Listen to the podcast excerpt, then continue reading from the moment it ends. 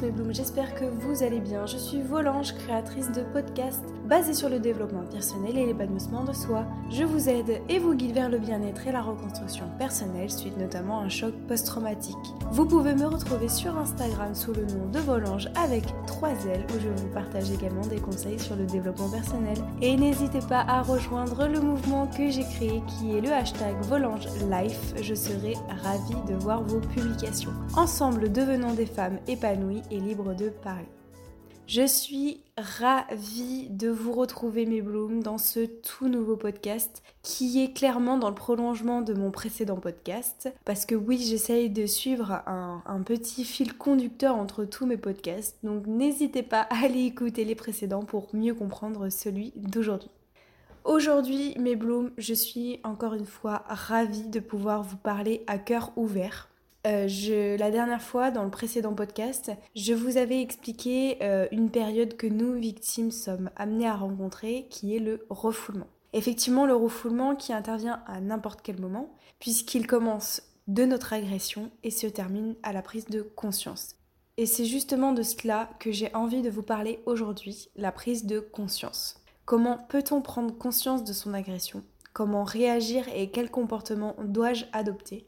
Quand j'ai conscience de mon traumatisme et surtout comment gérer ma prise de conscience. Voilà les questions que nous allons aborder dans ce podcast aujourd'hui. Avant de commencer ce podcast, mes blooms, j'ai envie de vous mettre en garde. Oui, parce que la prise de conscience de, son traumatisme, de son agression, peut vraiment être extrêmement violente. Et ça peut être perçu différemment selon les personnes. Donc si vous êtes concerné, surtout n'ayez pas peur de vous tourner vers des professionnels qui pourront vous aider. N'hésitez pas, il n'y a pas de honte à avoir, au contraire, faites vraiment de votre santé une priorité. Alors qu'est-ce que la prise de conscience? Alors la prise de conscience est, selon moi, le moment où nous décidons de faire face à notre agression. C'est vraiment avoir conscience de ce qui nous est arrivé et de décider de se reconstruire et vivre avec, mais surtout de l'accepter.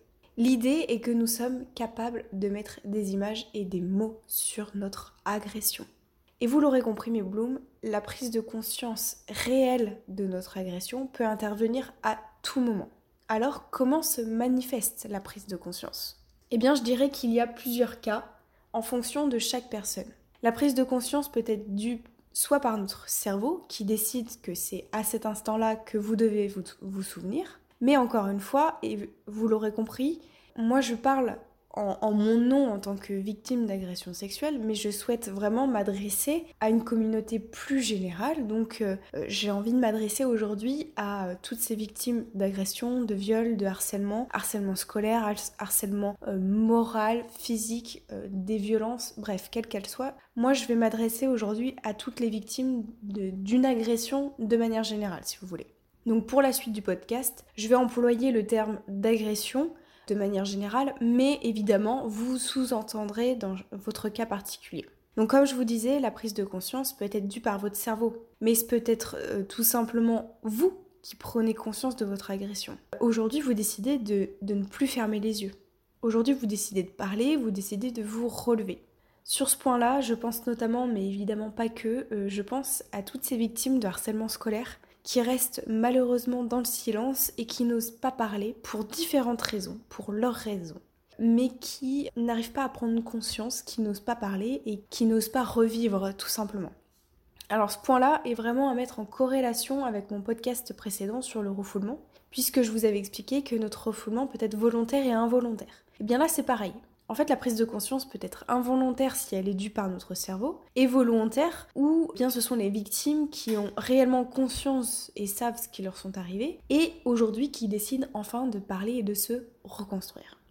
Alors quel est le contenu l'objet de la prise de conscience? Qu'est-ce qui fait que nous prenons conscience de notre agression? Je vous ai expliqué dans le précédent podcast que quand notre refoulement est involontaire, c'est le cerveau qui nous transmet les images. C'est là qu'est la prise de conscience il nous transmet par le biais de la pensée, par le biais de la conscience, on passe de l'inconscient vers la, conscience, ou bien ce peut être aussi par le sommeil, notamment sous forme de cauchemar, où il va nous transmettre des images, des souvenirs, en tout ou partie. Donc je serais bien évidemment incapable de vous expliquer pourquoi d'un seul coup notre cerveau il estime que c'est le moment pour nous de nous souvenir de notre agression. Quoi qu'il en soit, il peut y avoir des facteurs extérieurs qui peuvent amener votre cerveau à se souvenir. Alors je vous avais expliqué, ça peut être une grossesse, ça peut être un accouchement, un événement particulier, ça peut être un décès par exemple aussi. Sachez que un élément extérieur peut entre guillemets favoriser la remontée de vos souvenirs si vous voulez. Et pour ce qui est du, refoulement volontaire, où là les personnes vraiment se souviennent de leur agression, mais euh, font tout pour oublier leur agression. Ici, ce qui fait que nous prenons conscience, eh bien c'est déjà en nous. C'est déjà en vous. C'est vraiment la volonté de vouloir prendre conscience, voilà, de ne plus garder le silence et de ne plus refouler. Mais vous comprenez bien que le contenu, l'objet en fait de, de la prise de conscience est déjà là, c'est déjà en vous. Personnellement, j'ai connu les deux cas. J'ai connu le refoulement involontaire et volontaire, mais vraiment la prise de conscience, ça a été vraiment au moment de, mon refoulement involontaire, où euh, mon cerveau, à mes 18 ans, a décidé que c'était à ce moment-là que je devais me souvenir. Donc peut-être que vous êtes dans ce cas-là, et si vous êtes dans ce cas-là, c'est extrêmement violent puisque les images, on les subit. On subit les images, on subit les souvenirs, c'est d'une extrême violence et ça peut être incontrôlable sur le moment. Nous avons pas d'autre choix que d'y faire face, que de faire face à cette remontée de souvenirs. Alors souvent, cela peut se traduire par des pleurs, vous allez vous mettre à pleurer, vous n'allez pas comprendre pourquoi. Vous allez avoir des vagues d'émotions, vraiment un flot d'émotions qui va venir vous envahir. Des frayeurs nocturnes, ça peut être de l'angoisse aussi au moment de vous endormir. Vous pouvez avoir des sueurs froides, les mois moites, des sauts d'humeur aussi. Bref, si vous vous reconnaissez en fait dans dans, ce que je viens d'énumérer, c'est tout à fait normal que vous ressentiez toutes ces petites choses en fait. Vous allez donc me demander, ok Marion, bon bah c'est bien tout cela, je le sais déjà parce que je suis en train de le vivre en ce moment, mais comment je fais pour le gérer au quotidien? Car euh, oui, c'est extrêmement difficile de gérer euh, les remontées de souvenirs vraiment dans son quotidien et de vivre avec, et euh, cela peut vraiment devenir un frein dans la réalisation de vos projets et de vos objectifs. Moi, pendant très longtemps, mon histoire a été tellement ancrée en moi, avait une telle force que euh, c'est devenu un réel frein et que je m'interdisais absolument tout. Je m'interdisais beaucoup beaucoup de choses et surtout je m'interdisais d'entreprendre, je ne voulais pas parler, je ne voulais plus dormir, enfin voilà, ça a été vraiment un frein dans ma vie. Donc, comment gérer les remontées de souvenirs ou comment gérer les images de notre agression dans le quotidien?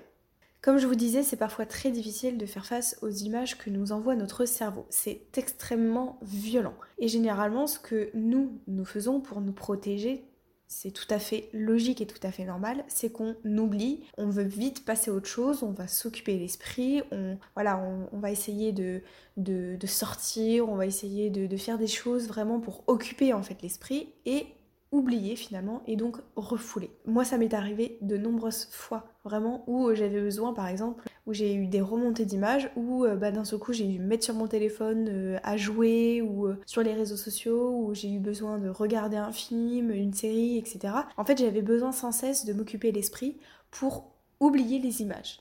Si vous êtes face à une crise de souvenirs, j'appellerais ça comme ça, enfin si vous voulez une remontée d'images et de souvenirs, laissez-les passer Laissez passer vos images, prenez conscience qu'elles sont là, mais laissez-les s'estomper, elles vont vraiment s'estomper d'elles-mêmes. Dites-vous bien que votre mental, votre, euh, voilà, votre esprit cherche vraiment à tout prix à vouloir vous faire penser au passé et au futur. Lui, le mental, il a vraiment peur de l'instant présent.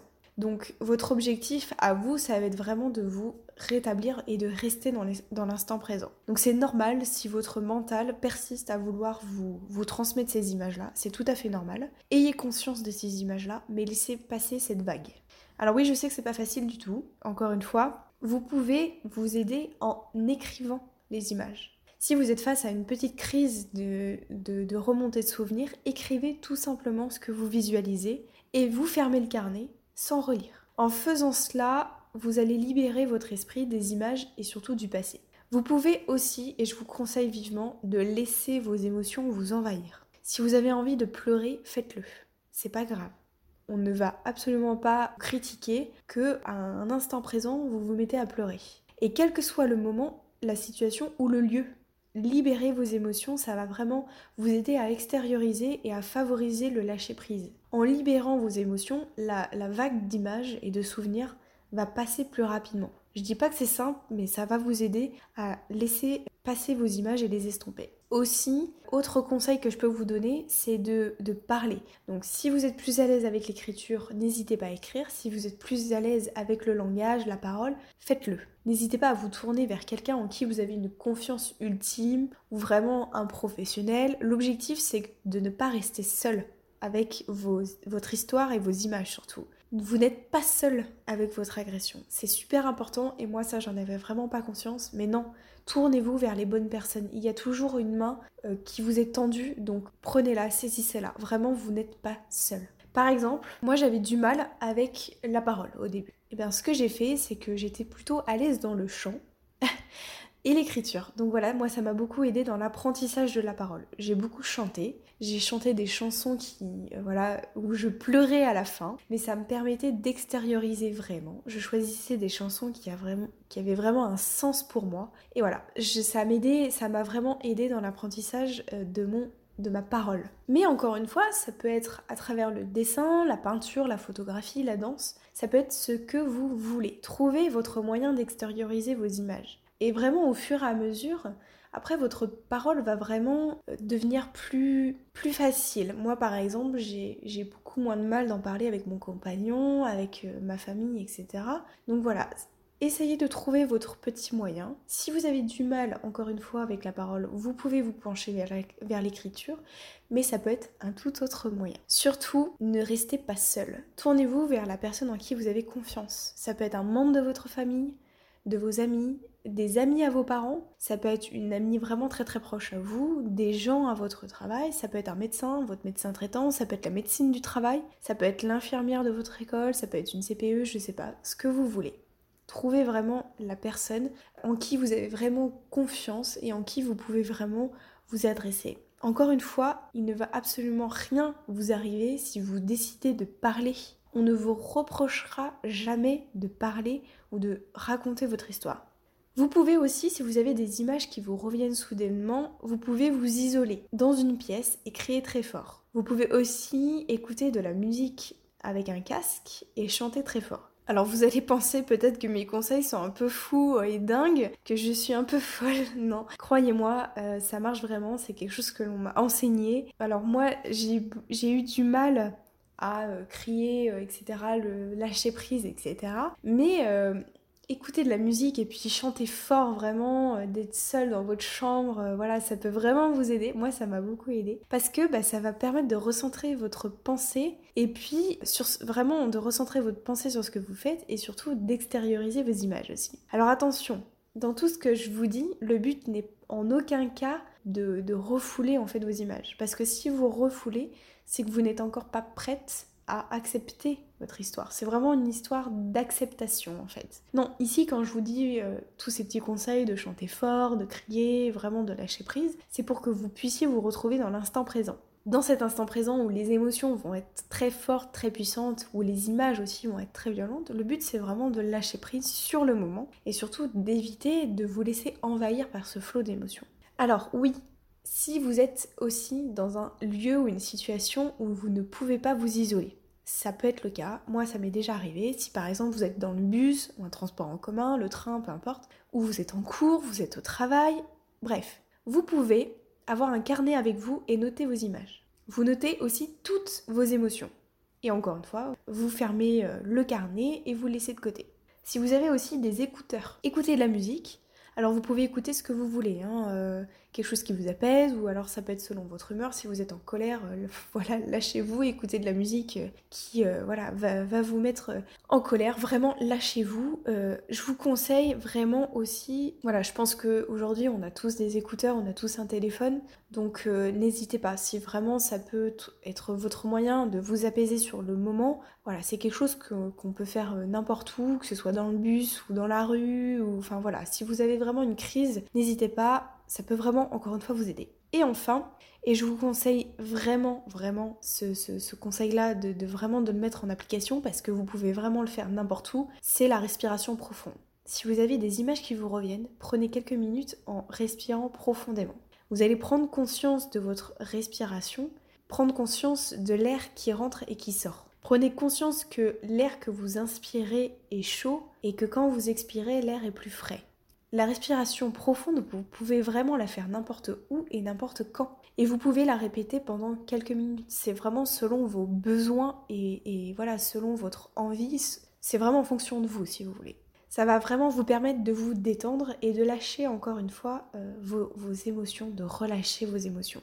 Encore une fois, je sais vraiment que c'est quelque chose qui n'est pas facile à mettre en pratique, mais voilà, je vous donne des petits conseils. Prenez le temps d'écrire, prenez le temps de, faire de la danse, ce que vous voulez, quelque chose qui peut vraiment vous apaiser l'esprit. Si vous êtes face à une petite crise, vraiment, enfin voilà, si vous êtes face à une crise de manière générale, à une remontée de souvenirs et d'images, n'hésitez pas à mettre en pratique tout ce que je viens de vous dire et surtout la respiration profonde, moi ça m'aide énormément. Ça demande rien du tout, juste voilà de vous concentrer sur votre respiration et ça va vraiment vous calmer. Et bien voilà mes blooms, c'est là-dessus que se termine ce podcast. J'espère vraiment que mes conseils pourront vraiment vous aider dans votre quotidien et pourront vous aider à vous épanouir. Je vous invite à me retrouver sur Instagram sous le nom de Volange avec 3 L et à me soutenir sur les différentes plateformes que ce soit SoundCloud, Spotify ou les 5 étoiles sur iTunes. Je vous dis à très bientôt et je vous fais de gros bisous. Ciao